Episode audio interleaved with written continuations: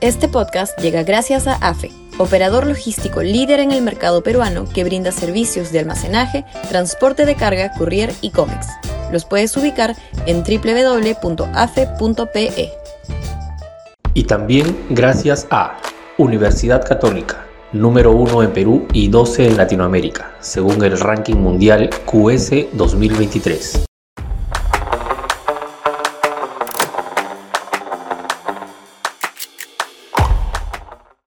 Hay que insistir en la unidad centroderechista. Sudaca, Perú. Buen periodismo. Y siguen floreciendo candidatos de centro y de derecha. Ya son casi 25 los que van a presentarse en las próximas elecciones presidenciales, regalándole a la izquierda un expectante ingreso a la segunda vuelta electoral, en donde ya cualquier cosa puede ocurrir. En esa instancia pesa más el ánimo anti-establishment que la identidad ideológica Recordemos cómo el 2021 más de un 20% de quienes votaron por López Aliaga en primera vuelta, en la segunda lo hicieron por Castillo.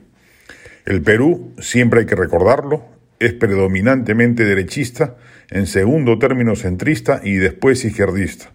En la última encuesta del IEP en la que se preguntó por la autodefinición ideológica, el 39% respondió que de derecha, el 37% de centro y el 24% de izquierda. Lo normal, bajo esos términos, es que la segunda vuelta electoral la disputen dos candidatos de derecha, o uno de derecha versus otro de centro, o finalmente dos de centro, y que la izquierda quede relegada a un cuarto o quinto lugar en las urnas. Pero como el centro y la derecha se van a atomizar, basta que el candidato de izquierda saque un 18,9% y no solo pasa la segunda vuelta, sino que encabeza los resultados, como sucedió con Perú Libre y el inefable presidente que tenemos. Veamos la lista. Keiko Fujimori, Rafael López Aliaga, Hernando de Soto, George Forsyth, Daniel Urresti, César Acuña, Carlos Sánchez, Pedro Cateriano, Fernando Sillonis, Alfredo Barnechea, eh, Barnechea, Johnny Lescano, el candidato del APRA, entre Mulder y del Castillo, el candidato del BPC, probablemente Marisol Perestello, el candidato de Acción Popular, Lescano al parecer va por cuerdas separadas, Carlos Añaño, Roque Benavides, Ricardo Márquez, Francisco Sagasti, Jorge Nieto, Reinaldo Gilbe, Yamil Osorio, Jan Tumala, Roberto Quiabra, y dos más que debo mantener en reserva. En total, hasta el momento, 24 candidatos. Una locura. Es imperativo que se formen coaliciones que reduzcan este número a cuatro o cinco como máximo y que taponeen la posibilidad de que la minoritaria izquierda repita la jornada del año pasado.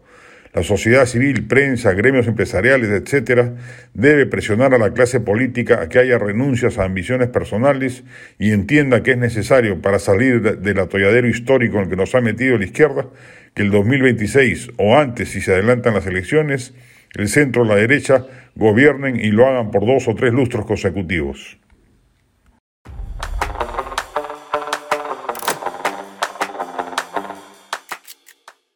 Este podcast llegó gracias a AFE, operador logístico líder en el mercado peruano que brinda servicios de almacenaje, transporte de carga, courier y cómics. Los puedes ubicar en www.afe.pe.